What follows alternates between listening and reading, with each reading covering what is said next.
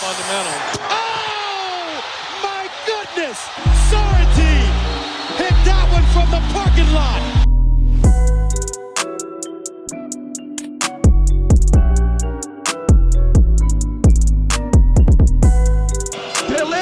Parkinga!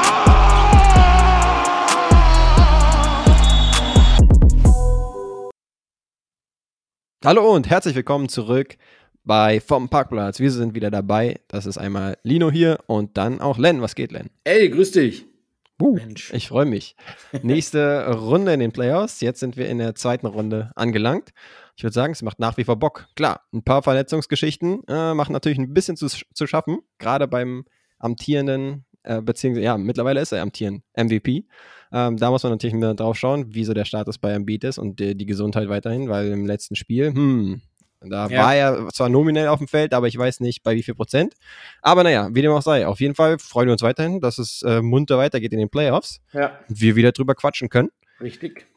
Genau, äh, was die News angeht, ähm, da ist gar nicht mal so viel passiert, würde ich jetzt sagen, zumindest nicht so ereignisreiches, außer, und das ist ja schon eine große Meldung, nämlich, dass äh, Joel Embiid MVP ähm, die Ankündigung kam und das irgendwie ganz witzig über so einen gefühlten Zoom-Call oder sowas. Insofern war das mal ein bisschen was anderes. Hat ein bisschen Aber- an diese Covid-Zeiten erinnert, ne? Stimmt, ja. Das haben sie irgendwie ein bisschen witzig gemacht. Ich erinnere mich an die letzten Male, wo dann zum Teil, genau, Jordan Clarkson hatte, glaube ich, den sechsten Mann gewonnen und dann hatte Joe Ingles ihm den irgendwie äh, relativ random überreicht. Aber da müssen wahrscheinlich auch irgendwie alle so ein bisschen damit gerechnet haben. Also jetzt die mega Überraschung kann es irgendwie nicht gewesen sein, wenn dann ein paar äh, TV-Cameras schon aufgestellt waren. Aber ja, es war doch ganz interessant zu sehen. Ja, können wir vielleicht noch kurz drüber Klar. quatschen, ne? Ähm, zum Auftakt, also Embiid, MVP, verdient, würden wir sagen, oder? Ja, also ich wäre trotzdem, ich hab's ja gesagt, ich wäre dennoch mit Jokic gegangen, aber I can't hate it. Ich meine, was willst du Genau. sagen? Der Dude hat das schon auch verdient und, und wir haben es ja auch gesagt, auch wenn er äh, der erste MVP ist, der sich zu seinem Titel gejammert hat, äh, ist es ja dann dennoch so, dass er ihn verdient hat. Wenn wir schauen, ne, mit Janis zweimal, mit Jokic zweimal, jetzt mit ihm, wenn er da mit Null rausgeht, ist es ein Regular Season Award, dann wäre es irgendwie auch nicht gerechtfertigt, wenn man die letzten Jahre sich so anguckt. Von daher, alles gut. Ich finde den Award jetzt sowieso nicht so wichtig. Ist ja oft auch so ein bisschen Popularitätswettbewerb, bisschen Recency-Wettbewerb. Gib Ja. ihm dem, ist sicherlich nicht unverdient. Man hätte ihn beiden geben können. Er hat ihn und gut ist. Genau, es gab ja sogar ein paar Stimmen, die meinten, Janis Antetokounmpo hätte es auch verdient, Auch, ja. auch ein dominanter Spieler, der zudem dann auch noch für sich zu sprechen hatte, dass er auch ein Two-Way-Player ist, wie es Embiid natürlich auch ist, muss man sagen. Aber zudem hat er auch eine richtig gute Teambilanz, immer wenn er auf dem Feld stand in der Regular Season. Ja. Wollen wir jetzt mal nicht über ähm, die Bucks in den Playoffs sprechen, aber okay, da war er auch bei zwei Spielen nicht dabei. Insofern äh, fließt es ja auch alles nicht mit ein. Aber genau, ähm, insofern könnte man vielleicht noch argumentieren, dass es ein Dreikampf war, aber klar, letztendlich ähm, Embiid dann der MVP geworden. Ich würde auch, würd auch sagen, ey, ich freue mich auf jeden Fall, denn Ja. das war mein Preseason äh, MVP Stimmt, gewesen. stimmt, stimmt, ich mich, hast du dass ich, gesagt, dass ich ja. da nicht daneben gegriffen habe. Aber ja, wie ich habe Janis ist, getippt, ne? Ja, war jetzt auch nicht so weit vorbei. ja aber Insofern halt die- äh, die dennoch. Ja, genau. Ähm, ja, und ansonsten, ja, weiß nicht, würde ich auch sagen, dass das jetzt, einfach weil es äh, zuletzt passiert ist, auch die Serie ist, die so ein bisschen in aller Munde ist. Ja, ich würde noch Ähm, ganz kurz äh, nochmal auf das MVP-Ding zurückkommen. Eine Sekunde. Ja, lass Ah. uns das machen. Und zwar, ähm, also Janis und, und, und Jokic waren ja super knapp, 2 und 3. Also Jokic 2, Janis 3. Und dann, Mhm. wenn du so guckst, dass wer alles noch so Stimmen bekommen hat, dieses Jahr war es gar nicht so wild, wie es manchmal ist, ne? Ja, Ähm, und aufgefallen ist halt, dass in, zum allerersten Mal in seiner Karriere LeBron James keine einzige Stimme bekommen hat. Also nicht mal fünfter MVP-Rang. Das ist äh, schon auch irgendwie erwähnenswert, finde ich. Dass Ja. quasi zum allerersten Mal in seiner gesamten Karriere seit äh, Draft quasi er nicht in den Top 5 oder überhaupt keine einzige Stimme bekommen hat für die MVP-Wahl. Nee, genau. Also man an muss Era. letztendlich sagen, genau, äh, es spricht maximal für ihn, diese Statistik sozusagen. Ja, aber nee, das ist jetzt kein Nee, Le- nee. LeBron-Slander. Um Genau. Gottes Willen, das Nee, zeigt, keineswegs, wie weil geisteskrank das war. haben wir vielleicht ein bisschen ja, auf ihn einprasseln lassen, wäre jetzt übertrieben gesagt, weil man kann ja auch ihn als Spieler, äh, was heißt kritisch sehen, ist jetzt übertrieben gesagt, weil wir haben halt hohe Ansprüche an ihn, selbst äh, in Jahr 20 und äh, genau. im ähm, 38er Jahrgang, sage ich jetzt mal, beziehungsweise im Jahrgang, wo er 38 Jahre alt ist. Aber trotzdem, ja, ist natürlich wieder ein Ausdruck seiner e extremen Konstanz über Ja. die ganze ähm, Karriere gesehen.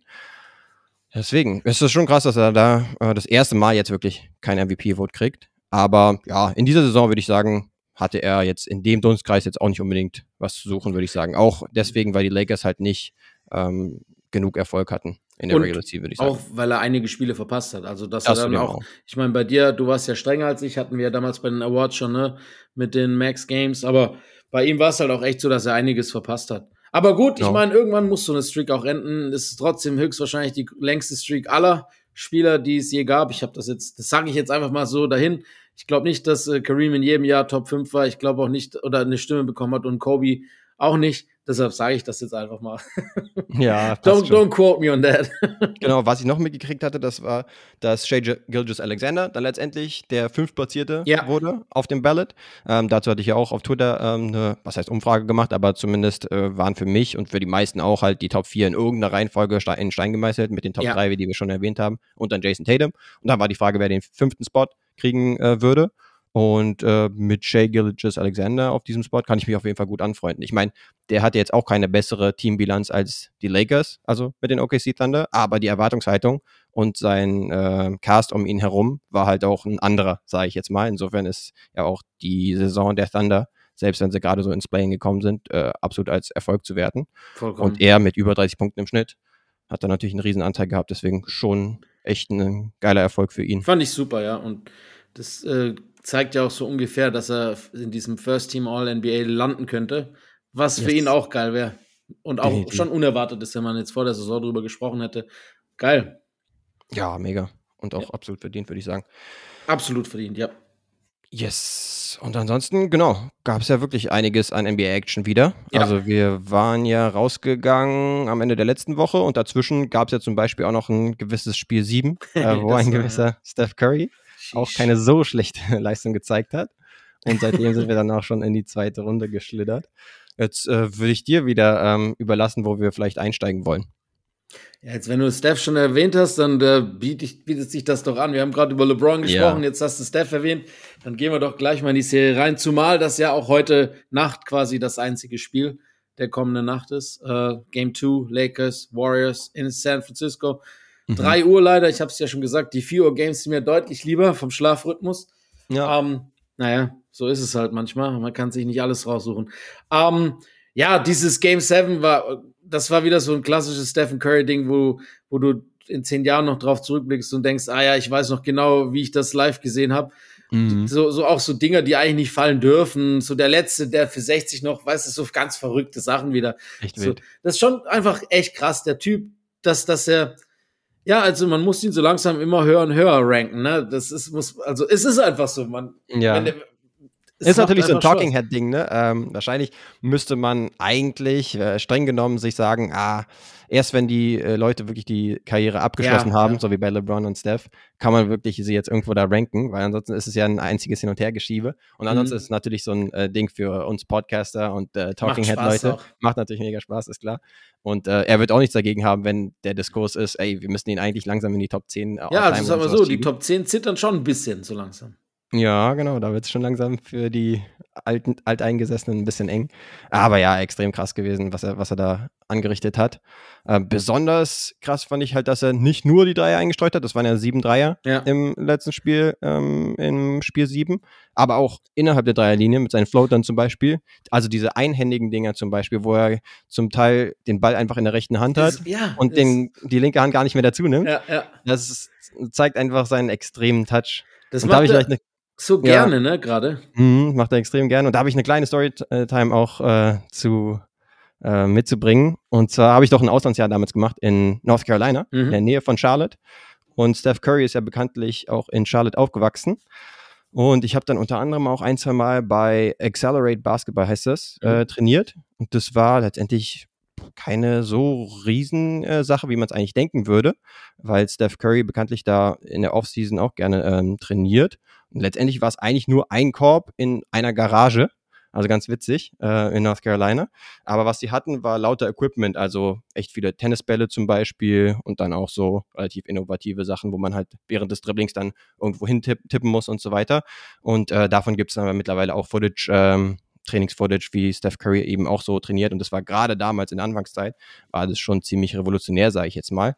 Ähm, genau. Und äh, der extreme Fokus war halt da auf der Koordination. Und Mhm. das finde ich, macht sich auch immer bemerkbar, in den Spielen, ne? gerade in solchen Spielen. Also dieses Dribbeln und dabei einen Tennisball jonglieren oder ähnliches oder ähm, zum Beispiel halt diese, diese Lichter dann antippen zu müssen oder sowas und dabei zu dribbeln. Ähm, das sorgt halt dann dafür, dass es im Spiel, egal in welcher Drucksituation, zum Teil ziemlich leicht aussieht, Ja. äh, wenn der dann da wie durch Pylone äh, Mhm. durch die Leute durchdribbelt. Und das siehst du dann halt auch bei diesen Floatern, ne? Also dieser extreme Touch, dieses extreme Das Ballgefühl. stimmt, das stimmt. Also das äh, zeugt, glaube ich, auch von harter Arbeit. Ist nicht nur in die Wiege gelegt von Ja. seinem ähm, Vater, der ja auch NBA-Spieler war, der natürlich auch ein elitärer Shooter war, aber ich glaube, das Ballhandling, das hat er sich selbst so ein bisschen draufgepackt, inklusive halt sein, seinen Trainern dort. Ja, da, also da ist viel harte Arbeit da, dabei und du sagst das richtig, ne? Ähm, das ist so, das ist so quasi, das passiert automatisch und nutzt keine Gehirnkapazität, die dann dafür nutzbar ist, das Spiel zu lesen und andere Entscheidungen zu treffen, Genau. weil er halt einfach automatisch das Ding dribbelt, ne? Und es, er wird es Mhm. niemals verlieren oder ganz, ganz selten. Gibt's auch, gibt's auch äh, Trainingsfootage von deiner Zeit dann noch? Das müssen wir sonst hochladen. Na, müsste ich mal nachschauen, ich das weniger. wäre geil. Also, ähm, wenn dann Steph Curry wahrscheinlich ein bisschen höher anziehen, Ja, minimal, knapp, ne? knapp darunter sagen Ja, vom, so. also Ähm, vom, vom, von den Skills gar nicht so, ne? Eher vom Shooting halt, ne? Das Ja, genau, was soll man sagen. Nee, aber nee, das war schon ganz beeindruckend zu sehen. Ich meine, äh, ich glaube, in der Offseason wird er dann schon irgendwie eine Halle finden äh, in North Carolina. Ich gehe davon muss aus. er, glaube ich, nicht da in der, in der Garage, wo dann so ein äh, temporärer Korb aufgestellt wurde. Ähm, muss er dann da nicht trainieren, aber das war dann während der Saison so und da waren dann halt ein paar Highschool-Leute, äh, die Mhm. dort da am Spielen und tra cool. trainieren waren. Inklusive aber tatsächlich auch der Trainer, die ähm, Steph Curry dann in der Sommerzeit auch trainieren. Also äh, es war schon, war schon ganz cool da, äh, Das ist doch cool das auch. sehen. Auch, Definitiv. absolut, so ein bisschen dieser NBA-Grind und dann äh, ist ja schon auch, irgendwie macht es ja auch Spaß, quasi in so einer Halle mit den gleichen Elementen zu trainieren, bei denen du weißt, da war ein paar Monate davor eben Steph das gleiche trainieren wie ich. Vielleicht Ja, auf genau. ein bisschen höheren Level, aber trotzdem, ne? Ja, Tomato, Nee, Tomatoes sozusagen. So sieht's aus, genau. Ja, aber Steph Curry, genau. Ähm, dann hatte ich ziemlich zeitgleich auch nochmal die Frage gestellt, auch vielleicht äh, begünstigt dadurch, dass ein gewisser Janis, der eigentlich so der Konsensus-beste Spieler ähm, oder als, als solcher galt, ähm, jetzt zuletzt während der Saison, als der ausgeschieden ist, da habe ich dann äh, mal die Frage gestellt, wen haltet ihr denn jetzt derzeit für den besten Spieler der Welt? Und da habe ich jetzt, bin ich derzeit auf dem Punkt, dass ich sage, Steph Curry ist es. Ähm, ja, du weißt ja meine nicht, Meinung. wie's- Du, du hattest äh, deine andere Meinung von, mit einem Spieler, der deiner Meinung nach, glaube ich, zu wenig eingebunden wird. Da kommen wir, glaube ich, ein bisschen später Kommen wir nachher zu. noch zu. Äh, ja, aber Steph zu nennen ist sicherlich keine falsche Aussage. Da bin ich absolut, äh, also da, das kann ich dir versichern. Ja. Ähm, wenn man jetzt gerade einen Blick auf diese Serie wirft, dann kann man auch einen gesunden Anthony Davis in diese Diskussion mit aufnehmen. Aber Mhm. mit Betonung gesund und motiviert oder, oder zumindest nach Touches suchend. Ähm, wie zum Beispiel in Game 1 äh, zwischen den Lakers und den Warriors. Das muss man schon sagen, das hatte schon wieder so alles, was man braucht eigentlich. Das hat, du hattest so dieses Kribbeln von Anfang an, so diese nicht spürbare Elektrizität in der Luft. So, es hatte irgendwie das Gefühl, mehr als eine zweite Runde zu sein, finde ich. Weißt du, Ja. das war schon so Conference Finals, weil Finals ist ja nicht möglich zwischen den beiden Teams, so vom, vom, vom ja, von allem, was so um das Spiel an Aura abgegeben wurde. Ich meine, die Ja. NBA nimmt es natürlich mit, mit offenen Händen. Das ist für sie eine Goldgrube. Steph gegen LeBron, das wissen wir alle. Mhm. Ähm, und das Spiel hat ja auch größtenteils gehalten, was es versprochen hat vorab. Vor allem das vierte Viertel war unfassbar geil mit diesem Run, Counter-Run. Und dann Ja. hast du eigentlich gedacht, das Momentum ist jetzt vollends bei den Warriors zu Hause. Ne? Und dann sind die Lakers trotzdem noch mal zurückgekommen und haben das Ding geholt. Also es war wirklich ein richtig, richtig geiles äh, ähm, ja, viertes Viertel, da habe ich mich auch mal gewundert, was dann so teilweise meine Nachbarn denken müssen. ähm, weil ich saß wirklich so da und habe so, weißt du, so vor mich hingeredet und dann so, oh, das war richtig, weißt du, das war richtig geil morgens so, was weiß Ah, ich, okay, 5 geil. Uhr oder so, so Was halb am Ausflippen, als dann so dieser Run von den Warriors kam, weil ihr wisst ja, ich bin nicht der allergrößte Lakers-Fan.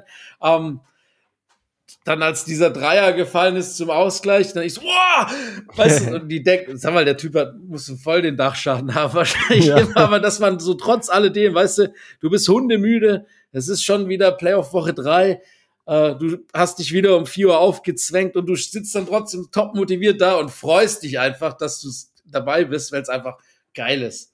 Yes, so muss es sein.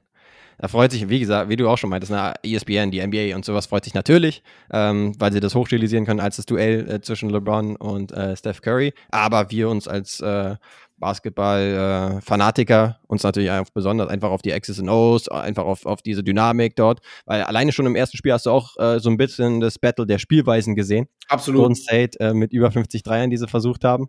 Äh, davon sind auch viele reingegangen und auf der Lakers-Seite gar keine Dreier, die reingegangen sind, aber dafür haben die Lakers halt einen Vorteil, nämlich unterm Korb ähm, und diese physische Dominanz und die Größe, äh, wodurch sie dann auch viele Freiwürfe gezogen haben. Und natürlich einen Anthony Davis, der Mhm. wirklich auf bester Defender der Welt Niveau derzeit spielt. Ja. Also ähm, da wird vielleicht Draymond Green noch ein Wörtchen mitzureden haben, aber der hat halt nicht diese Größe und diese äh, Spannweite, ne? Da kann er, glaube ich, nicht ganz mit. Ja. Ab, ey, Und Kevin Looney hat gemerkt, dass es auch andere Center gibt als Domantas Sabonis.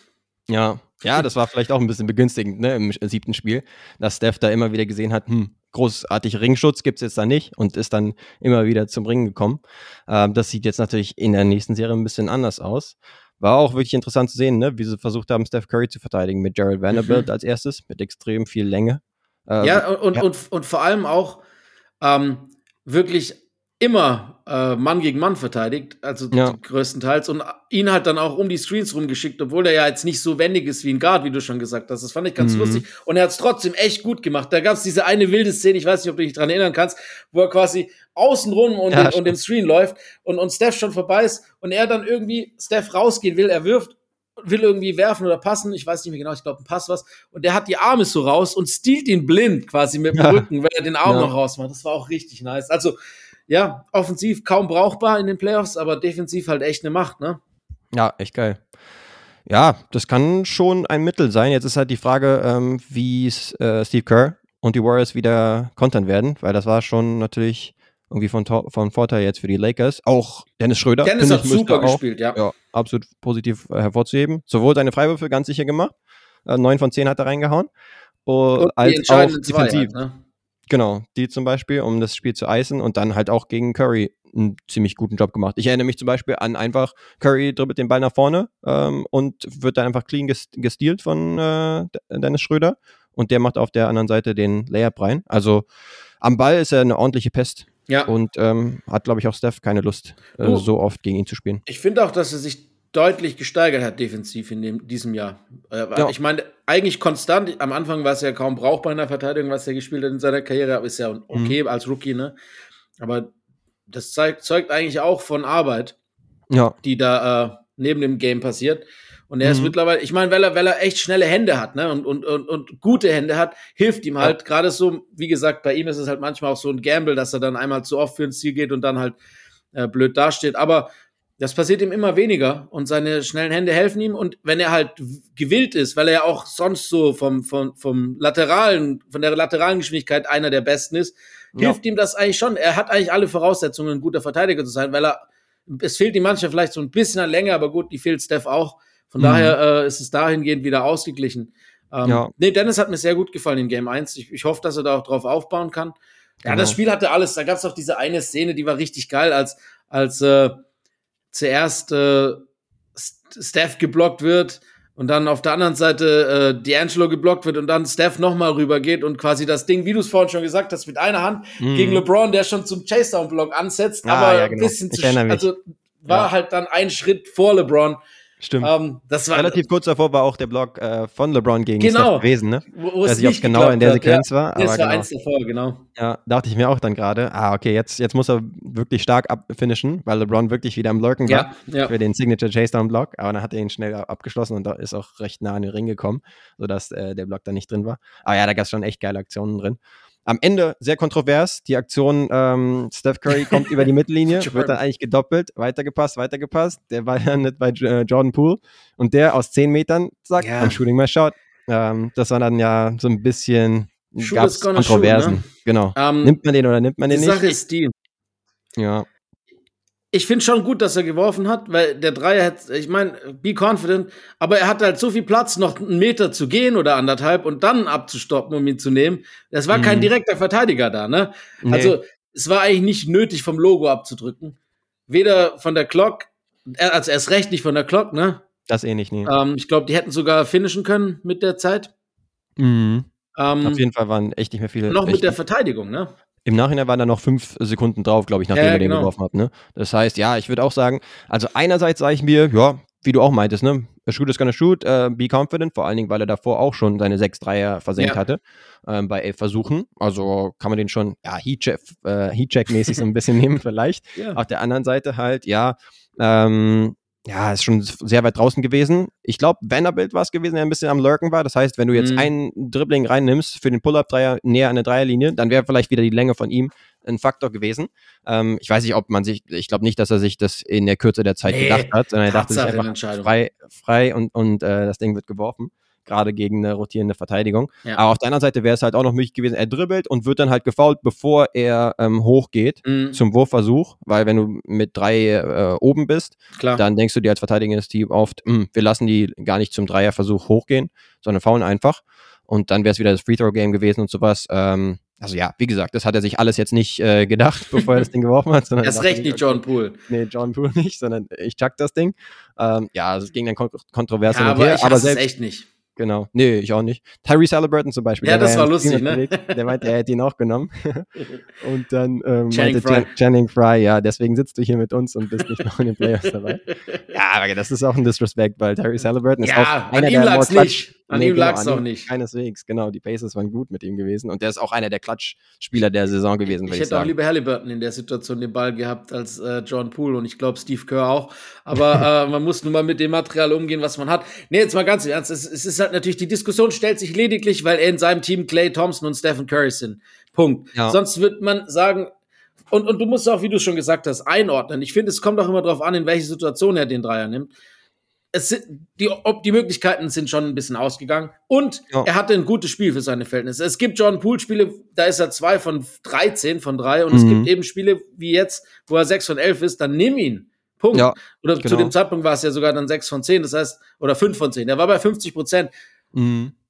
Bessere Orts hast du eigentlich nicht, ne? Und, und genau, die Range hat, dass er die Range hat, hat er auch schon oft gezeigt. Von daher, ja. also ich bin da, ich bin da voll und ganz bei dir. Ich fand das jetzt nicht irgendwie so, so ein, teilweise ist es ja durch den Kakao gezogen worden oder auch auf, ja. Äh, gut, bei Twitter oder im Internet ist ja sowieso, ne, da ist ja eh immer alles gleich aber das war nicht so schlimm, ne? wie's, äh, wie viele Leute den Anschein erwecken haben. Lassen. Nee, genau.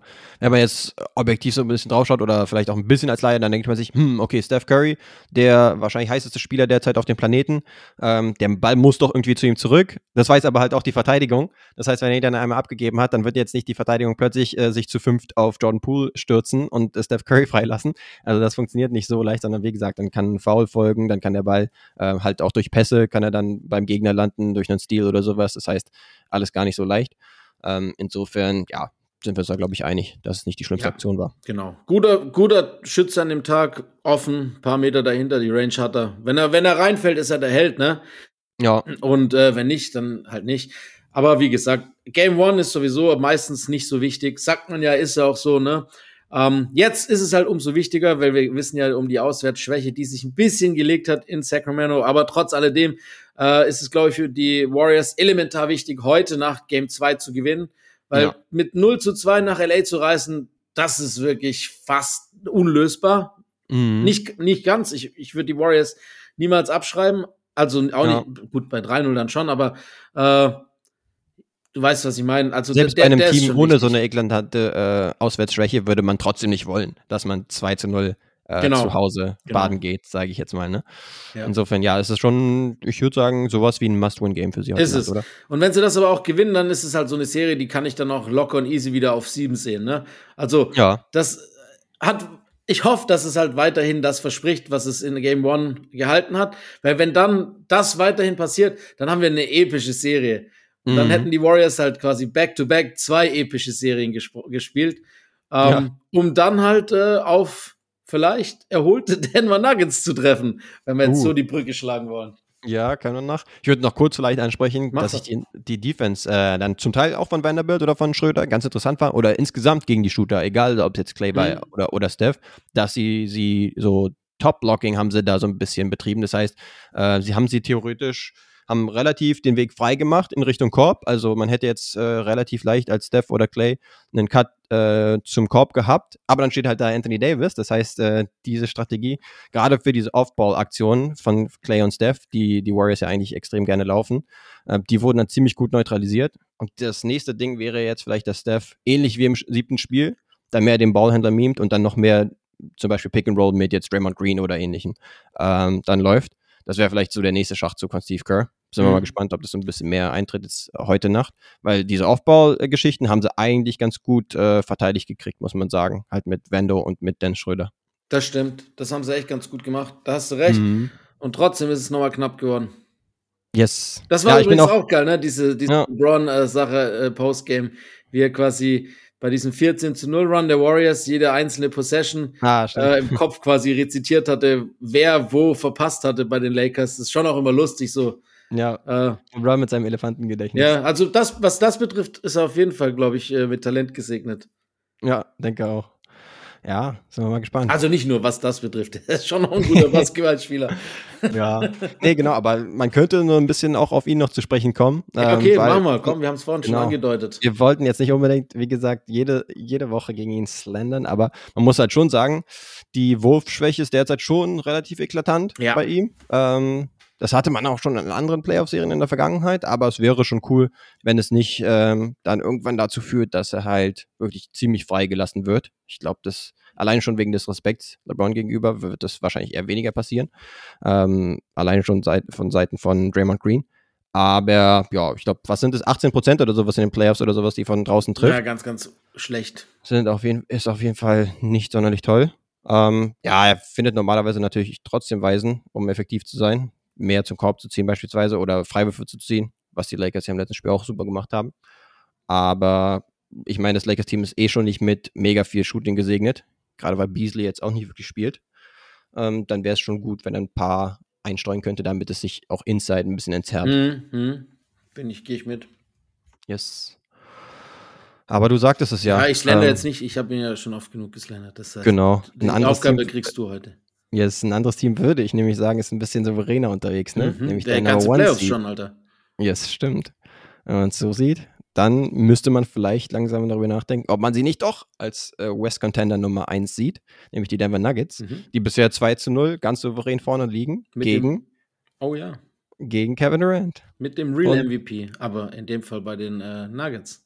Yes. Und man muss doch sagen, man darf schon ziemlich besorgt sein, glaube ich, Ja. was die Phoenix Suns angeht, oder? In der Tat. Da gibt es so ein paar Alarmglocken, die angehen, glaube ich. Ja, Gerade weil Chris Paul jetzt auch genau, noch draußen wollte ist. gerade sagen, inklusive der alljährlichen Playoff-Verletzung von Chris Paul. Ja. Drei bis fünf, haben sie ja gemeint, wird er wahrscheinlich auf jeden Fall verpassen. Mhm. Äh, wenn er dann zurückkommen könnte, äh, ist vielleicht die Serie schon lang vorbei. Also muss Ja, man wirklich sagen, ne? Da, da, also, ne, ähm, da ist mir auch teilweise, wir haben ja die ganze Zeit schon moniert, dass KD zu wenig eingebunden wird. Und Ja. zudem ist mir die ganze Spielweise von den Suns bisschen zu eindimensional. Muss ich Mhm. wirklich sagen. Die Vari also, wir wissen, na klar, es, es sind die besten Midrange-Shooter auf dem Planeten mit KD und vielleicht auch mit Devin Booker, zumindest auf der Guard-Position. Das können die, ne, im Schlaf. Aber, aber da ist keine Varianz drin. Und wenn halt dann äh, der nicht fällt, dann sie gehen selten raus, sie ziehen selten zum Korb und das ist halt irgendwie dann auch äh, bei einer, wenn es halt mal nicht läuft, irgendwie ein, zu einfach, ne? Und auch zu Ja. einfach zu lesen und zu verteidigen. Man muss sagen, die äh, Nuggets machen das auch extrem gut. Äh, allen voran Spieler so wie, wie Bruce Brown von der Bank, der da richtig geil äh, verteidigt. Ähm, Mhm. Und auch Michael Porter Jr. zum Teil, ähm, der da defensiv äh, über sich hinauswächst, teilweise. Ja, ist zumindest keine klare Schwachstelle, ne? Das war ja Genau, in was man eigentlich gedacht Playoff-Runs- hätte. Genau, in vergangenen Playoff-Runs war das schon anders. Und da hat er seine Rolle auch defensiv vielleicht jetzt mehr angenommen. Ich würde sagen, ja, und nur ganz kurz, Spiel, wenn ich jetzt Ja. Defense praise, dann muss ich natürlich Aaron Gordon noch erwähnen. Ja, Das habe ich jetzt stimmt. für als selbstverständlich dargelegt, ge ge gelegt, ne? Weil, Ja. aber eigentlich muss man ihn trotzdem erwähnen, weil er wirklich richtig geil spielt und auch offensive Akzente setzt, was in den letzten Jahren eigentlich nicht der Fall war. Da hatte, war er mehr der defensive Spieler und jetzt ist es, ist er fast so eine Art Two-Way-Player geworden. Also was du von dem offensiv kriegst, ist auf jeden Fall alles, äh, ist ein großer Bonus. Das gefällt mir echt gut. Ähm, Ja. Ich habe die Nuggets, ich unterschätze die ganze Saison schon. Ich habe gesagt, ja, Nummer eins zieht hier und da, aber in den Playoffs Mhm. und so weiter. gut, erste Runde, ja, gegen die Timberwolves, bla bla bla, da passt ja eh nichts im Team, da gewinnt jeder. Mhm. Und jetzt aber, die ersten zwei Spiele waren halt auch echt souverän. Ja. Ja, ich hatte es auch nur das Gespräch mit einem Kumpel. Ich will jetzt nicht so tun, als hätte ich jetzt alles hier schon äh, gewusst vorher, aber mit einem Kumpel hatte ich gesprochen, der meinte, ah, ähm, ich sehe die Suns dann schon klar favorisiert, weil hier hatten wir jetzt, glaube ich, äh, nicht unbedingt äh, unsere Prognosen rausgehauen, aber ich meinte so, mm, not so fast, glaube ich, weil äh, die Nuggets schon in letzter Zeit echt gut aussehen. Und defensiv, das war ja die große Frage, ob Jokic da extrem gut ähm, attackiert werden Ja. kann. Bisher ist es nicht Kann so nicht. einerseits, genau, weil alle drum um ihn herum äh, es super kompensieren. Ja, und, Und wenn Aiden auch einfach eine Pfeife ist. Einerseits das, genau. Ey, wirklich, und, Alter. und die Suns sich echt auch nicht mit Ruhm bekleckern, was so die Einfallslosigkeit in der Offensive angeht. Ne? Ja. Nee, aber Also- Aiden ist auch wirklich eine Schande, was der da teilweise macht. Ja, das sieht, sah schon in der ersten Runde nicht gut aus. Nee, genau. Ja. Äh, jetzt in der zweiten auch nicht äh, viel besser. Also im ersten Spiel war Jamal Murray ja noch am Kochen gewesen, Ja. mit 35 Punkten zum Beispiel. Äh, in der zweiten aber halt im zweiten Spiel zum Beispiel gar nicht. Und da war es dann die Dominanz vom Joker mit 40 Punkten, keine Ahnung, 15 Rebounds und Co. Ähm, also in der Offensive sehen wir die Nuggets ja sowieso extrem stark. Es war nur die Frage, ob sie halt jetzt so eine äh, potente Offense jetzt auch einschränken können, aber die macht es ihnen halt zum Teil auch ein bisschen leicht, ne? Also ein, einfach, weil sie erstens unbedingt in die Midrange wollen und zweitens, weil sie auch abseits der Stars, sage ich jetzt mal, wenig Unterstützung kriegen. Also jetzt Ja. Okogie, äh, Craig, Craig, der in der ersten Serie noch echt gut war und dann die Leute von der Bank. Ah ja, Im letzten Bank? Spiel, was waren's? Genau. Vier Punkte, glaube ich, von der Bank waren es im letzten Spiel gewesen. Das ist eine einzige Also- Schande, Alter. Nee, aber das haben wir auch deswegen- gesagt, ne, davor. Das haben wir auch schon gesagt, das ist der einzige, also ich war ja auch pro Suns und habe eigentlich auch gedacht, dass äh, die Suns, nicht jetzt klar, aber dass es schon auch für die Suns gut aussehen könnte. Aber null Tiefe. Ja. Ich meine, klar, mit KD, äh, mit, mit, durch den Trade hast du halt KD bekommen, aber du hast halt auch enorm an Tiefe verloren, was ja auch logisch ist. Aber Mhm. ähm, du hast halt einfach im Endeffekt keinen substanziellen Spieler, der von der Bank kommt. Wirklich. Alles, was da kommt, ist einfach nur, dass andere halt mal eine Pause bekommen, auch wenn du ihnen eigentlich keine geben willst. Ja. Und vor allem jetzt auch durch den Ausfall mit Chris Paul verschlimmert sich die Situation noch. Wer soll denn dann spielen? Weißt du, dann Mhm. Damian Lee als Starting Point Guard oder das, ne, oder was weiß ich, Eric Payne, nee, Payne, nicht Eric, wer ist mit Vornamen? Campaign. Cam, Cameron Payne. Das Mhm. ist, das ist so, Ja. wie die, die bislang aufgetreten sind. Und du hast halt eben, das Problem hat halt Denver nicht. Die haben zumindest, die haben jetzt auch nicht die allertiefste Bank und auch nicht, also in den Playoffs nicht zumindest. Ähm, Mhm. So Leute wie Chancha kriegen ja auch keine Minuten, aber du hast immerhin halt mit, mit Brown einen Spieler, der wirklich auch Starterpotenzial hat und dir dann sowohl defensiv als auch offensiv einen Punch geben kann, wenn er von der Bank kommt. Und das ist halt oft dann schon ein großer Unterschied. Das ist was wert. Und auch diese Eingespieltheit, äh, denke ich, diese Kontinuität, darf man jetzt auch nicht komplett äh, vergessen, denn äh, KD halt erst vor kurzem dazugekommen, in der Regular Season nur zehn Spiele in der Konstellation gemacht. Selbst in der Offensive denke ich mir zum Teil, ja, die haben so viele Sets, die sie für Devin Booker ähm, einfach laufen in Ja. der Offensive. Da haben sie wahrscheinlich jetzt noch nicht genug Zeit gehabt, was auch logisch ist in so wenig Spielen, um für KD jetzt irgendwie groß was zu implementieren. Und dann ist es eher so on the fly, komm, wir geben dir hier am Ellbogen mal den Ball und äh, dann versuch mal was. Ja, Aber die Defensive hat sich, hat sich ja gut darauf eingestellt. Äh, wollte ich auf, auch auf jeden Fall erwähnen. Mhm, das stimmt. Ähm, einmal die Defensive gegen ihn und dann auch die Tiefe mit Brown und Brown. Auch ein ganz, ganz geiles Duo auf jeden Fall. Und äh, dann auch dem guten alten Jeff Green, der alle paar Spiele dann immer noch seinen Highlight-Dank raushaut. Das ist geil, ja. Ja, mit, was ist er? 36, 37 ja, oder halb, halbes Herz und 36. Ja, echt geil. Ähm, insofern, ja, sieht schon nicht ganz so geil aus. Und ja, man kann ja ketzerisch sagen, ah, man muss doch eigentlich damit rechnen, dass Chris Paul mehr oder weniger äh, immer ausfällt in den Playoffs. Aber jetzt ist, du sagst es schon, fällt jetzt besonders ins Gewicht, weil die eh schon so top-heavy sind. Und wie gesagt, du hast es richtig gesagt. Also, wer soll da jetzt nachkommen? Campaign hat in vergangenen Playoff-Runs ganz gut ausgesehen, aber diese Saison war er auch ziemlich verletzungsanfällig und hat jetzt, glaube ich, nicht so den geilen Rhythmus. Ähm, und jetzt auf ihn mega setzen zu wollen oder müssen, hm, ist auch nicht die beste Sache. Insofern, ja, jetzt die, das nächste Spiel ist ja sowieso auch per Definition eigentlich ein äh, Must-Win-Game Ja, für sie zu Hause, weil 0-3 will es nicht hinlegen, dann, dann wird es ja auf keinen Fall mehr was. Aber ähm, ja, so viel Grund zur Freude, beziehungsweise äh, irgendwie, dass man sich sagt, das könnte noch äh, gedreht werden, hat man jetzt erstmal nicht. Ja, man darf halt auch echt nicht vergessen, Chris Paul ist natürlich nicht mehr der Chris Paul, der er mal war. Das ist auch gar nicht erwartbar. Aber er ist halt immer noch ein extrem guter Playmaker und immer noch einer, der extrem gut äh, die Geschwindigkeit von dem Spiel äh, entscheiden und, und, und regeln kann, ne? Pace oder Mhm. nicht. Und er weiß halt, was er macht. Und dieses, dieses Facilitating, gerade wenn es mal nicht läuft, in den, in den Situationen, in denen du halt sowohl KD als auch äh, Booker in der Midrange hast oder in die Midrange schickst oder auf einen auch ISO hast, ähm, in den Situationen ist er halt Gold wert, ne? Und äh, mhm. trotz alledem immer noch gefährlich genug, dass man ihn halt nicht komplett offen stehen lassen kann hinter der Linie. Ja. Was äh, du bei einem Payne wahrscheinlich eher machen lassen oder machen kannst, sozusagen. Ne? Zumindest mit der, in der Form, in der er gerade ist. Also diese, ja. dieser Ausfall wiegt schwerer, als man wahrscheinlich auf den ersten Blick denkt oder was, wenn man jetzt die Stats nur betrachtet von Chris Paul und sagt, ja gut, ist ja wirklich so wichtig. Ja, ist er, wahrscheinlich schon. Ähm, schon, ja. Also ohne ihn ja. wird es eine Bärenaufgabe. Ich meine, klar, wir haben ja gesagt, jetzt 2-0, alle beiden Games in Denver gewesen. Du hast Homecourt mhm. verteidigt, aber im Endeffekt ist die Serie noch pari, so blöd sich anhört, ist sie natürlich nicht.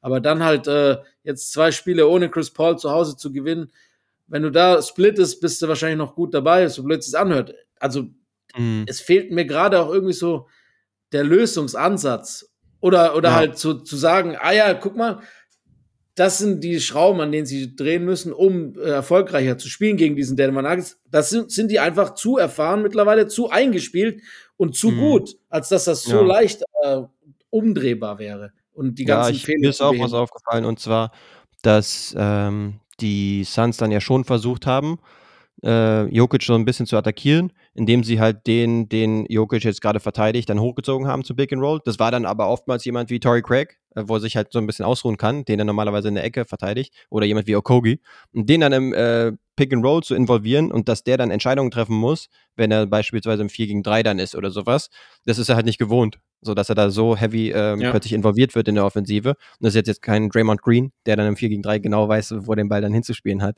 wenn Steph gedoppelt wird oder sowas. Das heißt, es ist auch leichter gesagt als getan. Ähm, insofern, mhm, ja, stimmt. Ja, und es ist, ist, schon nicht so easy. Und auch äh, also ich möchte noch mal ganz kurz auf Aiton zurückkommen, ne, der ja wirklich auch die, die, die Bag, wie man so schön gesagt, im Sommer bekommen hat und aber halt nicht, mhm. nicht so spielt, als ob er die verdient hätte. Auch immer so, so passiv, körperlich ja eigentlich Jokic überlegen, vor allem, äh, ja. sind wir ehrlich, ne? Vor allem von der Physis jetzt mal gesehen. Ja, aber dann, Körperfett ja, so, und auch größer. Der Typ ist riesig, Alter. Mhm. Ähm, aber dann gab's zum Beispiel, das war so eine, eine, eine Szene, die war eigentlich, äh, ja, die spricht für all das, was er bisher verteidigt hat oder auch äh, defensiv gezeigt hat. So einfach null Einsatz. Und zwar gab es da irgendwie in Game One diese eine Szene, als, als äh, in der Paint Jokic und ich glaube Gordon war auch dabei, sich so drei oder viermal den Offensivrebound gesichert haben. Ja. Und gegen, gegen Booker oder wer auch immer von den kleineren da war. Und, und er stand einfach so hinter der Seitenlinie, also an der Außenlinie und hat sich das angeguckt. Quasi wirklich acht ja. Sekunden mhm. oder neun, während die dann quasi Tipp um Tipp daneben gesetzt haben, weil wir immer wieder den Offensivrebound geholt haben, weil der einfach nicht eingegriffen hat. Er stand ja. halt so da und hat so geguckt, ah, guck mal, der Jokic holt einen Rebound nach dem anderen. Mhm. Ja, das sieht schon echt maximal unglücklich aus bei ihm, wo man sich so ein bisschen denken muss, ah, wir erinnern uns, ähm, dass ja Indiana ihm auch äh, den Vertrag angeboten hatte ja. und Phoenix ja auch keine Anstalten gemacht hat, ihm äh, von sich aus jetzt einen An Vertrag anzubieten, sondern den einfach dann gematcht haben und er am Anfang der Saison oder so im Training Camp dann auch nicht so ähm, top gelaunt äh, ja. dementsprechend äh, aussah ja, weiß nicht. Und äh, gefühlt ist es jetzt so eine Erweiterung davon, äh, dass er bei den Spielen auch zum Teil richtig anteilslos äh, aussieht. Also, was wir da von ihm jetzt bisher in den Playoffs gesehen haben, ist jetzt bisher nicht wirklich überzeugend. Und er hat sich auf, auf der anderen Seite offensiv ja. nicht weiterentwickelt, ne? Wenn man überlegt, was er, nee, genau. als was für ein Spieler in die Liga gekommen ist, sein Package ist immer noch genau das gleiche. Es ist eigentlich null Entwicklung. Nee, genau. Und vor allen Dingen allein schon ein bisschen mehr Aggression, dass du mal für eine Dank hochgehst, anstatt jetzt irgendwie einen Flipshot zu machen oder sowas, obwohl du äh, 2,15 Meter und 150 Kilo ja. bist, jetzt übertrieben gesagt. Ja, ist so. Ähm, also genau, das, das hätte man nicht, halt gerne mal, ne? Also letztendlich braucht er jetzt nicht mega viel noch äh, seinem Bag hinzuzufügen, sondern vor allen Dingen entschlossener zu äh, spielen, sowohl offensiv als, ja. als, auch defensiv. Das würde schon extrem helfen. Wenn man jetzt ein bisschen positiv sein will, dann ist vielleicht die Sache, okay, äh, was die Suns noch machen könnten, ist noch mehr Dreier zu nehmen. Bisher fallen die halt auch überhaupt nicht. Äh, das war auch eine ziemliche Diskrepanz bisher. Und ich meine, sie haben halt Leute, die gerne in der Midrange operieren. Aber ähm, das wäre auch das nächste Ding. KD muss jetzt vielleicht ein Stück weit noch mehr übernehmen. Und äh, das heißt, diese, diese Honeymoon-Phase, wo er jetzt so ein bisschen schaut, okay, ähm, ich lasse äh, Devin Booker jetzt eher kochen, ich stehe jetzt eher auf der ballfernen Seite und bin sozusagen ein bisschen als, äh, als Decoy als äh, am Start. Das muss ich jetzt auch legen. Das heißt, vielleicht können wir von ihm auch ein bisschen mehr Wurfversuche noch erwarten. Auch wenn er im letzten Jahr auch 10 von 27 gegangen ist. Also mhm. nicht wenig Wurfversuche, aber nicht wirklich äh, die Dinger fallen wollten. Ja. Ja, gut, so wenig gefallen wie jetzt in Game 2 wird selten passieren, würde ich sagen. Also, ja. Ah, Mann, ich habe Schluck auf. ist immer unangenehm, wenn man aufnimmt, ne? Ähm, nee, aber, aber ich glaube schon, dass sie, also ähnlich wie für die Warriors ist halt jetzt natürlich auch für die Suns das Spiel Serien entscheidend. Also wenn sie damit ohne Chris Paul 2 zu 1 zurückkommen können, dann ist das wieder ein bisschen offener, ne? Ähm, und ja. sie haben halt Devin Booker und, und Kevin Durant. Und damit kannst du, ähnlich wie wir halt bei Steph sagen, ne, du kannst sie halt dann nie komplett chancenlos sehen, wenn du halt so viel Offensivpower hast in deinen Reihen. Nee, genau. Wir haben halt noch dieses gewisse Restvertrauen, auch wenn jetzt die ersten Spiele jetzt nicht unbedingt dafür sorgen, dass man ja. extremes Vertrauen in sie genau. hat. Ne? Aber allein schon wegen der Güte der, der Spieler ähm, muss man dabei bleiben, dass man ihnen noch Chancen einräumt. Und eine Situation, in der wir die Nuggets noch nicht gesehen haben, jetzt gehen wir mal davon aus, die Phoenix Suns gewinnen jetzt die beiden Spiele zu Hause, wie sie in der Serie agieren, in der sie unter Druck sind zu gewinnen. Ja. Da bin ich auch noch nicht 100% sicher, wie, wie, äh, ja, äh, wie einbetoniert. Wie die Nuggets und, ja, die Nuggets, weißt du, wie sie mhm. sich dann, äh, ob da nicht da so ein bisschen diese, diese Panik aufkommt oder ob sie dann äh, vielleicht so ein bisschen ihren, ihren Stil verlieren, weil ja. sie anders spielen wollen oder weil sie überevaluieren. Ähm, weil man sieht ja, so wie sie bisher verteidigt haben, klappt, aber du kannst halt KD und, und Booker nicht über, über eine sieben-Spielserie immer ausschalten. Und ja. da bin ich mal gespannt, wie sie reagieren, wenn es halt vielleicht dieses eine Spiel geben wird oder geben könnte, in dem einer der beiden halt durchdreht und mhm. das Spiel quasi gewinnt. Das bin ich mal gespannt auf die Reaktion. Yes. Aber man muss ja mittlerweile auf jeden Fall auf dem Schirm haben, würde ich sagen. Absolut, äh, Mehr noch als vor den Playoffs, wo ja. sie auch ein bisschen gestrauchelt sind zum Ende der Regular Season. Sie scheinen legit zu sein. Yes, ähnlich legit wie hoffentlich die Boston Celtics. Guck mal extra für dich heute an Celtics-T-Shirt oh yeah. an. Der Mann ist äh, adäquat gekleidet heute. Nach dem äh, Blowout-Sieg auch der Celtics letzte Nacht ähm, wo ja immerhin der frisch gekrönte MVP äh, Joel Embiid zurückgekommen ist, aber jetzt nicht ja. unbedingt MVP-like gespielt hat. Vielleicht Konnte man wahrscheinlich auch nicht erwarten äh, bei seinem äh, bei seiner jetzigen Fitness. Ja, vielleicht nicht hätte er zurückkommen sollen, ne? Ja, da würde ich tatsächlich sogar einen kleinen Rant aufmachen, dass ich eigentlich irgendwie null Verständnis dafür habe, dass man ihn da wieder einsetzt, weil alleine wenn man sich die Statistik anguckt, bei Teams, die auswärts äh, das erste Spiel der Serie gewonnen haben, da haben sie jetzt die letzten 15 Spiele, das zweite Spiel dann auch verloren. Das heißt, äh, die Chancen, dass man dieses Spiel jetzt unbedingt holt, war dann doch relativ gering. Ähm, klar, im ersten Spiel hat es ja gut ausgesehen, da ist aber auch alles bestmöglich gelaufen, inklusive einem James Harden, der natürlich komplett heiß gelaufen ist und äh, wieder an seine Houston Harden-Zeit äh, erinnert hat. Aber bei einem Embiid, der offensichtlich noch hobbled war, da hätte ich auch als Medical Staff der Sixers dann gesagt, nee, alles schön und gut, auch die Euphorie, weil ich hatte so ein bisschen das Gefühl, dass er dann selbst so ein bisschen deklariert hat ja, ja. Ähm, bei der MVP-Übergabe, äh, dass er gesagt, äh, auch ein Statement raushauen wollte und dann sagen wollte, ey, ich bin wieder zurück. Ähm, aber da hätte ich gesagt, nö, da schiebe ich nochmal den Riegel vor als Medical Staff der Sixers und hätte gesagt, nee, dann musst du noch ein bisschen resten. Äh, gerade in der zweiten äh, Serie, wo man dann ein bisschen mehr Zeit hat zwischen den Spielen. Ja. Und dann kommst du im dritten Spiel mit ein bisschen mehr Prozent, vielleicht in Richtung 90 Prozent wieder zurück. Die, äh, er hat Postgame gesagt, ne, das ist eigentlich eine Verletzung, die vier bis sechs Wochen dauert. Und mhm. er hat auch gesagt, er war nicht bei 100 Prozent, aber er wollte spielen, weil er Angst hatte, wenn er in Game 3 erst zurückkommt, dass er dann rusty ist. Und diese Rustiness hat er jetzt überwunden. Das war so seine Aussage nach Game, Game 2. Finde ich ein bisschen schwierig. Ähm, wir haben es ja schon bei Chris Paul gesagt, es war ja auch fast zu erwarten, dass es die alljährliche Joel Embiid-Verletzung in den Playoffs gibt. Ähm, entweder choked oder Nein, er ist ja. verletzt. Nein, ich, das, wir wollen das jetzt nicht böse. Das ist eine Verletzung, das ist es ja auch. Das sieht man, es hat ihn eindeutig beschäftigt und gehindert gestern. Mhm. Ähm, aber es ist halt wahrscheinlich echt nicht sinnvoll, einen Spieler auf äh, einem halben Bein oder auf 60 Prozent äh, reinzuschicken. Und das haben ja nicht mal die Miami Heat gemacht, wenn wir da nachher noch drauf zurückkommen, ne, in Game 2.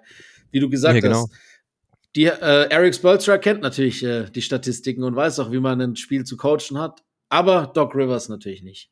Ja, da wünscht man sich tatsächlich, dass das Six, das Coaching Staff oder Medical Staff ein bisschen mehr durchgreift, Ist so. aller, aller Clip, Clipper Staff, dass die sagen, äh, Kawhi Leonard, du hast gerade äh, wie der beste Spieler der Liga ausgesehen die letzten zwei Spiele, aber trotzdem äh, sorgen wir jetzt dafür, dass du ähm, nicht weiterspielst in dieser Serie, äh, was auch irgendwie ein bisschen unerklärlich war für uns zumindest als Außenstehende. Aber dann bitte ein bisschen mehr äh, durchgreifen im Vergleich zu, mh, okay, unser Franchise-Spieler, unser bester Spieler auch, der hat ja so ein bisschen, was heißt Narrenfreiheit, aber so kam es halt so ein bisschen vor, dass er sich gesagt hat, okay, Mhm. das reicht jetzt mittlerweile wieder und ähm, was der Rest des Staffs sagt, mh, ja, das ist dann eher zweitrangig. Ja, Ähm, das ist halt auch gefährlich, wenn- ne? Also Genau, nicht nur gesagt, für diese wenn er Saison. selbst sagt, wenn er, er selbst sagt, er ist nicht komplett fit, dann verstehe ich nicht, wie, der, wie das Coaching-Staff das da durchgehen lassen kann, dass er im zweiten Spiel da aufläuft. Wie gesagt, mit so einer äh, Genau. statistisch gesehen geringen Wahrscheinlichkeit, dass du überhaupt das Spiel holst. Und er ist ja jetzt nicht mit dem Split- Bridges, der noch nie verletzt war, sondern er ist halt ein Spieler, der sehr, sehr oft und sehr, sehr häufig verletzt ist. Richtig, und mit einem Split kannst du als Auswärtsteam halt in den ersten zwei Spielen wunderbar äh, leben. Absolut. Also Hand aufs Herz. Natürlich werden, wird es jetzt nicht Doc Rivers sagen nach dem ersten Spiel. Ah, das nächste können wir schon. Da können wir dann die G-Liga spielen lassen. Aber so ist es halt nun mal erfahrungsgemäß, dass du damit ziemlich gut fährst Bei schon. Doc Rivers weiß man nie, was der denkt. Nee, genau. Und wahrscheinlich, ja, Doc Rivers hätte wahrscheinlich ganz gute Chancen mit, mit G-Ligern, weil er dann immer zum besten Coach aller Zeiten wird, wenn er ähm, keine Stars dabei hat. Haben wir ja auch im ersten Spiel gesehen. Ich finde, da, darüber können wir nochmal kurz sprechen. Ja, das war James. Harden hat wirklich die Zeit zurückgedreht, oder? Also da sah er nochmal wieder Ja, aber na, wieder nach letzter aus- Nacht muss man sagen, nur Zeit. für ein Game. Tatsächlich, ja. Ja, das war so ein bisschen Sache. Man konnte sich vielleicht denken, dass es jetzt nicht über eine ganze Serie äh, nochmal so drin ist. Aber gefühlt war er ein bisschen beflügelt, weil im Umkehrschluss, jetzt im zweiten Spiel, war er dann wieder gehemmt, Mhm. weil er nicht wirklich wusste, wie er es anzugehen hatte. Weil ich glaube, er hat halt wirklich auch vielleicht äh, bestärkt durch äh, Doc Rivers diese Saison ganz gut diese Pass-First Ja. Point Guard Rolle angenommen. Und dann dachte er sich, hm, okay, soll ich jetzt hier zu Tobias Harris passen, soll ich zu Anthony Melton passen? Nee, dann übernehme ich dann doch lieber ein bisschen und hat dann äh, reihenweise die Dreier eingestreut und sogar wieder ein paar Drives gehabt. Also das war schon krass. Da konnte man tatsächlich mal von einer Vintage-Performance reden. Äh, ja, auf der anderen Seite war die Verteidigung von Boston vielleicht auch ein bisschen fragwürdig, ähm, dass man da nicht irgendwie mal zwei on the ball gepackt hat oder sowas. Und ihn sich, äh, er hat sich ja dann öfters irgendwie Al Horford rausgepickt, inklusive auch beim letzten Play äh, für den Switch und dann ihm ganz gut gekocht. Ich hätte halt wirklich gesagt, mach ihn doch zum Driver. Dann sei auch ein bisschen am Top, Top locken, versuch irgendwie die Dreierlinie zuzumachen und ihn zum Korb ziehen zu lassen. Da hast du ja auch gute Verteidiger, beispielsweise in Robert Williams.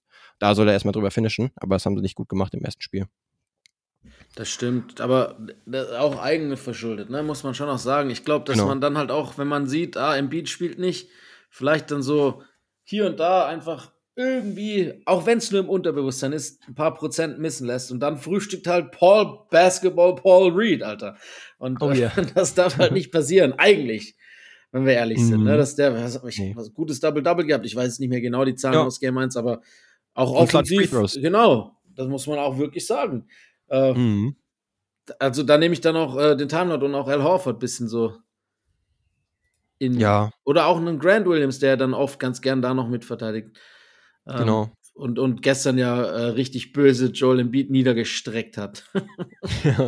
das war Oh natürlich Mann, ganz Alter. fies. Nein, ihr, ihr werdet es vielleicht auch gesehen haben, ne? die Aktion für die Zuhörer.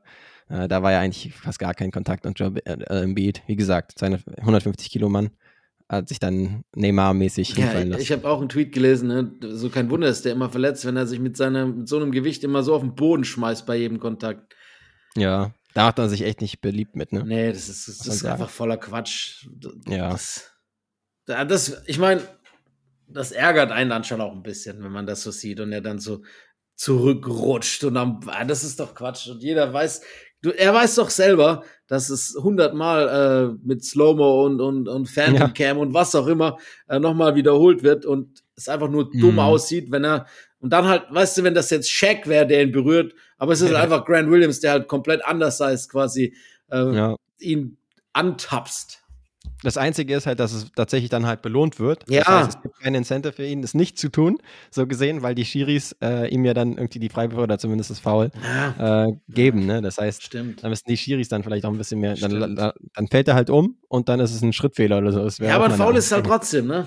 Ja, genau. Das ist ja das Problem. Es ist halt schon ein Foul, Mhm. aber er muss es ja. Äh, kriegt das gepfiffen, wenn er nicht so rumheult? Weiß ich nicht. Das ist schon berechtigt. Ja. ja, ist die Frage. An sich ist es eine schwierige Sache und unbeliebt ist er sowieso schon. Dann sagt er sich, dann ist mir das voll auch egal. Dann will ich lieber das Foul und Ja. brauche hier keinen. Dann bleibe ich der, der genau. Bösewicht, der Ja. Villain. Ist so. Wobei, so ein softer äh, Bösewicht, weiß auch nicht, ob man das unbedingt sein möchte. Ein softer Villain. Das stimmt. eher Ja, eine. ja. ja gut. in Richtung. Ja, aber ansonsten würde ich sagen, das war natürlich schon eine Kampfansage von den Celtics, jetzt im zweiten Spiel so Yes. zu dominieren. Yes. Und das vierte Viertel war ja dann komplett irrelevant äh, schon. Und jetzt geht es eben nach Philly. Jetzt Mhm. ist die Frage, kriegen sie Joel Embiid nochmal richtig fit? Weil ansonsten musst du halt wirklich wieder auf einen extrem starken Also, Harden hoffen. Weiß ich jetzt nicht. wenn du, ich sehe da schon die Celtics wenn du sagst, ne, in Front. vier bis sechs Wochen dauert normalerweise die Verletzung, bis sie 100%. Und er hat auch gesagt, er wird in dieser Serie nicht bei 100% ankommen. Mhm. Dann muss man auch schon klar und deutlich sagen, nach letzter Nacht noch mehr, das sollte kein großes Problem darstellen für die Mannen in Grün. Ist so, ne? ja, Wenn du überlegst, dass Tatum auch eine richtige Off-Night hatte eigentlich gestern und die trotzdem Mhm. mit, wie viel waren es am Ende? Über 40 meine ich. 38 Punkte oder sowas äh, gewonnen haben. Gottes Namen. Ähm, Ja, ich meine, es- it's just one game, ne? Ähm, es kann natürlich es in- ist nur ein im anderen Spiel ja. kann wieder was passieren und dann hast du noch die Philly Crowd und so. Ähm, wer weiß, also eine Wunderheilung sagen wir beide ausgeschlossen, aber Embiid hat ja wirklich jetzt, du, er hat ja auch gesagt, ne, er war ja rostig sozusagen. Ja, ja. Wenn er das jetzt so ein bisschen abschüttelt, dann lass ihn halt äh, trotzdem seine, sein, sein Threat sein. Ne? Also ich habe auf jeden Fall gemerkt, dass äh, Celtics das ganz gerne straight up machen, also dass sie jetzt nicht unbedingt so viel doppeln, Ja. vielleicht auch äh, dadurch, äh, deswegen, weil er nicht komplett fit ist. Aber ähm, mit Al Horford als Matchup mögen sie das, glaube ich, ganz gerne und wollen es nicht so anstellen wie die Nets jetzt in der ersten Runde, die down gedoppelt haben und Ja, dann hatten halt auch mehr- keinen, ne? Keinen Körper, Genau, ja. den sie da reinstellen konnten. ja, und dann immer den Ball hinterherrennen mussten, der hin und her gepasst wurde. Das wollen sie nicht unbedingt machen. Aber ja, also wenn du halt einen Embiid hast, allein schon bei 80% oder sowas, der halt End-20er macht, anstatt jetzt in der Regular Season äh, 35 Punkte im Schnitt, ähm, dann ist es auch schon eine Hilfe. Ist die Frage, ob er da hinkommt. Ist wirklich die Frage. Ähm, aber ich glaube halt schon, dass es über sieben dann mit einem Embiid, der nicht äh, bei 100% sein kann, ob, dann fehlt dir einfach die nötige Firepower. Wir haben es gesehen, in Game 1 ging es ohne ihn, Mhm. in Game 2 mit einem mit einem halben Embiid nicht. Ähm, über die ganze Serie, wie du schon gesagt hast, ne, James Harden macht nicht jedem Spiel 40 plus. Ähm, und die anderen sind halt irgendwie auch, wenn sie, also nicht konstant genug, um dann halt irgendwie zu sagen, da, dass sie da gegen diese Celtics, äh, die halt schon auch extrem viel Firepower haben, bestehen können. Wenn man so gestern sieht, dann hat halt äh, der Präsident von der Bank mal kurz äh, ernst Stimmt. gemacht und, und dann gibt es Spiele, in denen halt dann ein White Heiß läuft oder wie auch immer. Die haben einfach so viele Möglichkeiten, ne? dass, Ja. dass sie halt auch, glaube ich, dadurch schon auch zu Recht weiterhin als Favorit in dieser Serie gelten sollten. Äh, mit Embiid-Verletzung und Status bei nicht 100% halt umso mehr. Yes, da würde ich mitgehen. Und dann sagen, mh, die Frage, wer jetzt der klare Favorit ist, ist vielleicht gar nicht so leicht zu beantworten bei der nächsten und letzten Serie. Ja, nämlich nichts gegen Miami Heat. Da ist halt die Sache, wie sieht es auch schon wieder mit einem Star aus, nämlich in dem Fall mit Jimmy Butler. Leider muss man das sagen. Ähm, am Ende des ersten Spiels war es ja gewesen, wo er eigentlich dachte man ziemlich böse umgeknickt war. Dann aber, ähm, so wie man es nur Jimmy Butler zutrauen würde, noch im Spiel drin geblieben ist und sich da irgendwie durchgekämpft hat. Und dann im zweiten Spiel halt nicht dabei gewesen ist, aber letztendlich ist es halt nach zwei Spielen 1 zu 1. Und jetzt geht es als nächstes nach Miami. Das heißt, die Heat können sich eigentlich ganz gut fühlen, denke ich, mit dem Ausgang bisher. Ist halt echt die Frage. Was er hat, da sind sie auch immer sehr ruhig. Ne? Ähm, Es gibt keine wirkliche Diagnose, es gibt kein, also ist es schlimmer, als man denkt, könnte es sein, ne? Man will aber Mhm. nicht sich in die Karten schauen lassen, um halt ihn dann attackieren, dass er attackiert wird, wie auch immer, wenn er nicht vollständig spielt, weil Jimmy Butler wird versuchen zu spielen, wir kennen ihn. Ähm, vielleicht ist es auch weniger schlimm, aber sie wollen den Ball flach halten. Weiß ja nie, ne? Ähm, das Genau. ist das große Fragezeichen dieser Serie ist Jimmy Butler. Wenn er bei 100% ist, sehe ich die Heat im Vorteil, wenn nicht, dann die Knicks. Und so einfach ist das auch, ne? Weil er ist dieser Difference Maker und der einzige Difference Maker so einer Natur in dieser Serie. Muss, Entschuldigung, Jalen Brunson, aber es ist so. Ähm, und äh, man hat das schon auch gesehen, äh, die ganzen Playoffs. Ne? Er, er trägt das Team, das ohne ihn überraschend gut agiert hat, finde ich, in Game 2, was auch weil die Knicks Genau. einen ziemlichen Kack zusammengespielt haben, äh, vor allen voran die, die, das, das Decision-Making von Julius Randle, der ja auch erst wieder zurückgekommen ist, ne, in Game 2. Irgendwie eine komische Serie, so mit beiden Teams, mit so Teams, die man nicht zwangsläufig dort erwartet hätte zu dem Zeitpunkt und mit Teams, ja. egal ob gesund oder nicht, ich leg mich, ich, ich, ich verbrenne mich da jetzt vielleicht, aber die ich auch beide nicht als Contender sehe. Ähm, muss ich auch ehrlich sagen.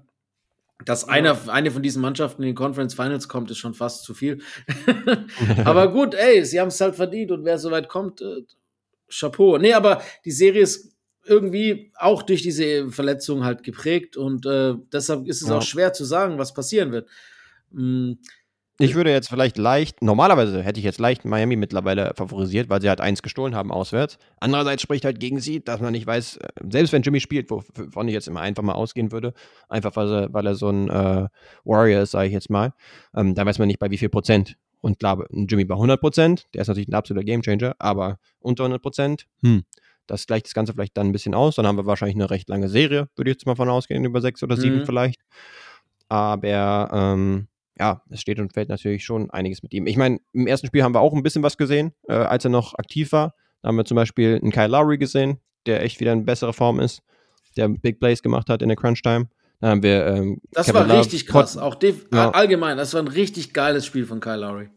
Genau, das war echt geil zu sehen. Kevin Love, Outlets aller ähm, mhm. Quarterback haben wir gesehen, die ganz cool und, und wahrscheinlich für die Defensive demoralisierend waren. Ähm, und Jimmy fand ich auch ganz interessant, dass er halt dann ziemlich viel Jalen Brunson verteidigt hat, der zum Beispiel auch ja. 0 von 7 war es, glaube ich, von der Dreierlinie war. Ähm, also der da insgesamt halt in dem Spiel seine Probleme hatte. Also so ein bisschen was kann man wahrscheinlich draus ziehen, aber ich meine, die Knicks hatten auch zwischenzeitlich vorne gelegen. Ähm, und dann kam halt dieser Run inklusive der Outlet-Pässe. Insofern will man geil, meinen, ja. eigentlich, genau, normalerweise, dass es eine ziemlich knappe Serie sein wird und, und auch bleiben wird. Aber ja, man möchte schon, dass Jimmy natürlich auch wieder bei 100% ist, ähnlich wie jetzt. Hm, das zieht sich leider so ein bisschen durch durch einige Serien, ne? Ja, aber es ist ja immer so, ne? Es ist ja, auch das Tribut einer 82 Spiele während der regulären Saison. Aber irgendwie habe ich auch die no. ganzen Diskussionen, die jetzt hier wieder aufblühen, weil ja, mit den Verletzungen und was muss man machen und dies und jenes irgendwie in meinem Kopf, wenn ich diese ganzen Tweets immer lese, habe ich immer dieses äh, I Got You Babe Lied, äh, das auch bei Groundhog, da, äh, täglich grüßt das Murmeltier auf Deutsch immer kommt, wenn er morgens wieder ja. aufwacht, weil wir diese Debatte eigentlich jedes Jahr führen, habe ich so das ja. Gefühl, ne? Mm, es führt nur leider zu nichts. Ne? Also klar, wenn jetzt alle boykottieren würden und sagen würden, hey, ich gucke erst wieder die NBA, wenn die äh, Spiele nicht mindestens auf 60 Spiele runtergestuft sind oder sowas, dann wäre es die eine Sache, aber ist nicht realistisch. Ja, dann bei High Intensity in so eine erste Runde, die halt in kurzer Zeit gespielt wird, ist halt trotzdem immer die Chance, dass du dich verletzt, auch wenn du nur 50 Spiele gespielt hast. Ne? Das darf man einfach nicht vergessen. Ja. Und, Siehe Kawhi Leonard. Und genau, und die Spieler, die halt jedes Jahr verletzt sind, wie jetzt auch wieder, sind halt auch die Spieler, die jedes Jahr verletzt sind. Also es ist ja nicht so, dass es also unerwartet ist jetzt immer das falsche Wort, aber es ist ja nicht so, dass wirklich so Ironman sich auf einmal was machen. Das sind Spieler, die sowieso schon von, von Haus aus injury-prone sind. Ähm, wir wissen alle, was, was äh, so Profisport, Hochleistungssport und gerade auch noch auf dem Level und mit der Intensität und äh, der Wiederholungsrate in, wie in der NBA, was das halt mhm. halt einem Körper auch äh, quasi abverlangt. Ja. Das ist halt einfach so, dass mancher Körper, so talentiert er auch sein mag, vielleicht eben halt nicht das gewohnt sich dran gewöhnen kann, jemals. Das gibt es in jedem Profisport genau. einfach so. Ne? Und dann hast du halt Spieler, die mit allem Talent der Welt gesegnet sind, aber es halt nicht aufs Parkett bringen.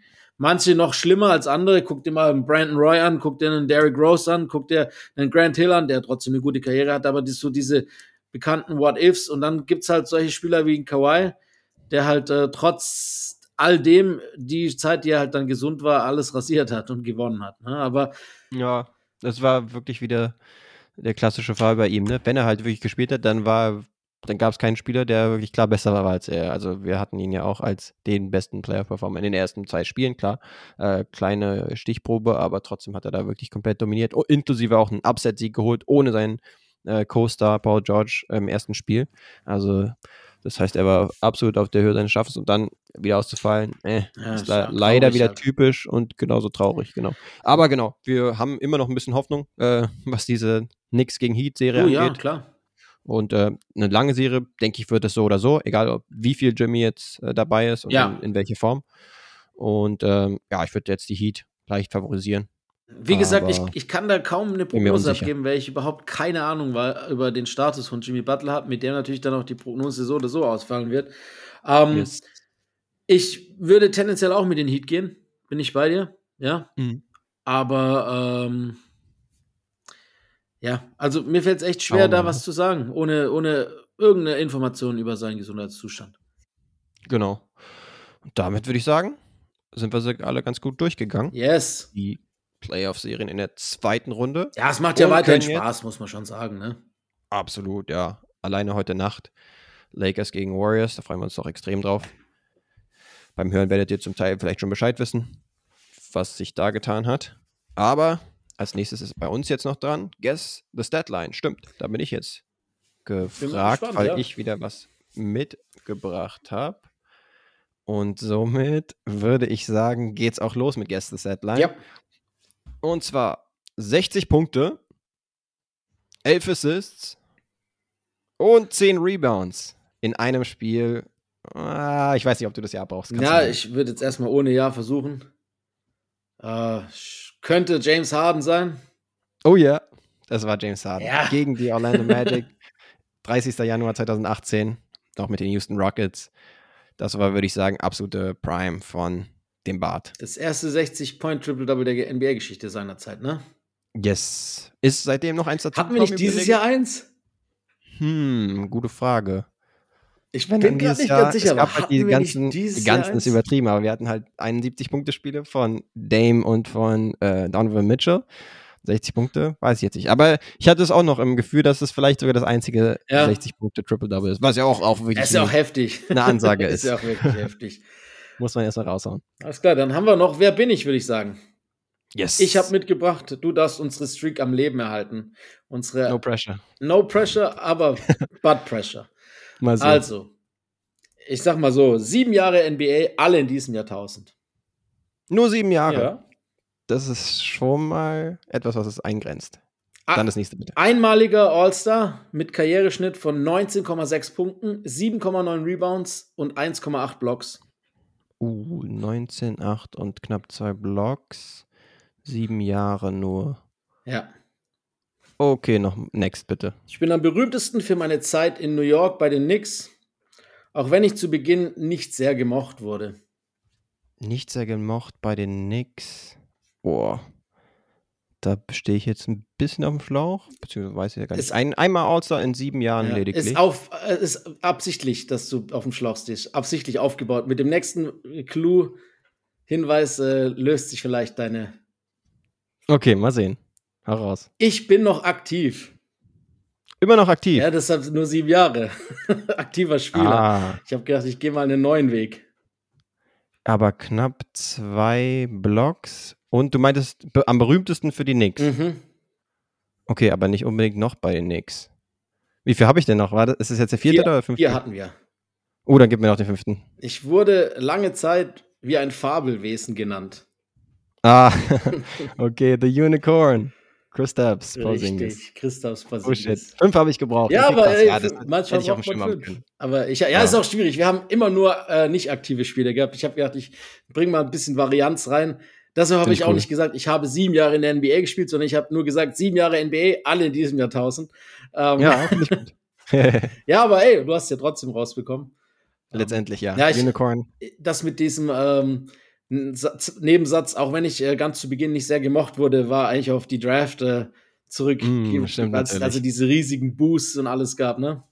Ja, die ignoranten Knicks-Fans, die einfach noch nichts aus äh, Lettland mitgekriegt hatten. Ja. Damals. Ähm, was ich noch lustig fand, weil du es vorhin, weil wir jetzt gerade von diesem James Harden Triple-Double hatten, mit diesem 60 äh, 10-10 Ding, ähm, ist der Fakt, dass wir sind ja, habe ich, hab ich neulich mit Philipp drüber gesprochen, weil der ja Knicks-Fan ist. Wir sind ja in so einer Ära Mhm. der Triple-Doubles eigentlich die letzten zehn Jahre gewesen. Auch dank Westbrook, dann, dank LeBron, dank Jokic, ne? Ähm, Ja. So viel inflationär eigentlich mit ganzen Saisons, die quasi geaveraged wurden. Ähm, das neulich bei diesem, bei dem Knicks-Sieg gegen äh, die, die ähm, Miami Heat Game 2, Josh Hart, ja. Mhm. Er hatte, ich glaube, 15, 11 und 9. Also knapp das Triple-Double verpasst. Aber Josh Hart war der erste Spieler mit 10 plus, 10 plus 9. Also nicht mal Triple-Double seit Walt Frazier 1972, Alter. Also es hat Und nicht in den, in den Knicks, Playoffs, in den Playoffs. Ah, okay, aber auch nicht unbedingt von den Knicks, weil Walt Frazier doch auch von den Knicks war, ne? Nein, nein, Knicks-Spieler. Ah, okay, war schon auf die Knicks. Nein, es ist einfach, es gab ja Triple Doubles Period. noch und nöcher in den, in den Playoffs. Andere Ah, ja, Spieler. ja. Aber im Knicks-Franchise halt nicht. Also es gab Ah, okay, nicht, mal, nicht mal 10, 10, 9. Seit Walt Frazier war er der Erste. Geschweige denn einer mit Triple Double. Ja, krass. Das ist echt heftig, ne? Mhm. 50 Jahre, Alter. Stimmt, ja. Eigentlich, wie du meintest, ne? Eigentlich ist, war es gefühlt in letzter Zeit inflationär geworden, Ja. aber dann vielleicht dann doch eher von den absoluten Starspielern. Ja, und wer, so den, bisschen wer bei den Knicks in den Playoffs vor allem, ne? In, In den Playoffs nicht, nee, stimmt. Ja, aber in den Playoffs ist sowieso, sowieso bemerkenswert, dass zum Beispiel halt auch, während wir in der Regular Season halt äh, das 100-Punkte-Spiel von Wilt hatten, Ja. dann das Kobe 81-Spiel, jetzt diese Saison alleine schon zwei über 70 Spiele, haben wir halt in den Playoffs immer noch ähm, das All-Time-Scoring-Spiel von Michael Jordan damals in den Stimmt. 80ern gegen die Celtics mit 63. Auch bemerkenswert, weil man denken würde, okay, All-Time-Scoring, High-Scoring-Playoff-Spiel würde man ein bisschen höher vielleicht sogar einschätzen. Oder zumindest, dass in den letzten, was, 40 Jahren da noch was dazugekommen ist. das stimmt, das stimmt. Was ich noch kurz nachliefern kann, ist, ja, du hattest es, oder wir hatten es beide irgendwie so ein bisschen richtig im Gefühl, denn James Harden, da hat sich jemand dazugesellt in dieser Saison, Luka, ne? der auch ein 60, Ja. genau, 60 Punkte Triple Double gehabt hat. Und zwar Luca mit 60 Punkten, 21 Rebounds und 10 Assists. ja, ich, das war doch auch dieses wilde Spiel, wo er Ja, den Freiwurf daneben haut oder auf jeden Fall den Offensivrebound direkt nach dem Freiwurf hat stimmt. und den dann auch noch reinhaut, ich glaube, für die Overtime. der war Also ganz gegen die, wild. ja, gegen die Knicks tatsächlich. Ja, ja. Ich hatte äh, unterschwellig im Kopf hatte ich, dass der, der Harden-Rekord nicht mehr einzel, einzig war, aber jetzt, wo du Ja. sagst, ja. Ich meine, Luca schon so lange nicht mehr, was äh, keine Relevanz, die Dallas Mavericks für diese Saison, dass man den schon Ja. wieder halb vergessen hat, ne? Stimmt, ja. Den gibt es ja auch noch, muss man sich da irgendwo denken. Geil. Ja, gut. Yes. So viel zum Exkurs äh, in die Regular Season nochmal. Aber ansonsten würde ich sagen, können wir das Ding ganz gut abschließen und äh, uns freuen auf die nächste Woche. Dann sind wir wieder ein bisschen schlauer, wer vielleicht in die Conference Finals weitergekommen ist oder zumindest wie die Serien so sich weiterentwickeln. Absolut. Bis dahin würde ich sagen, gerne wieder Liebe da lassen in Form von äh, fünf Sternen, in Form von positiven Bewertungen, hoffentlich auf äh, Spotify und Apple Podcasts zum Beispiel. Und ansonsten freuen wir uns, wenn ihr uns gewogen bleibt und sagen bis nächste Woche. Ciao. Oh, my goodness! Sorrentine hit that one from the parking lot.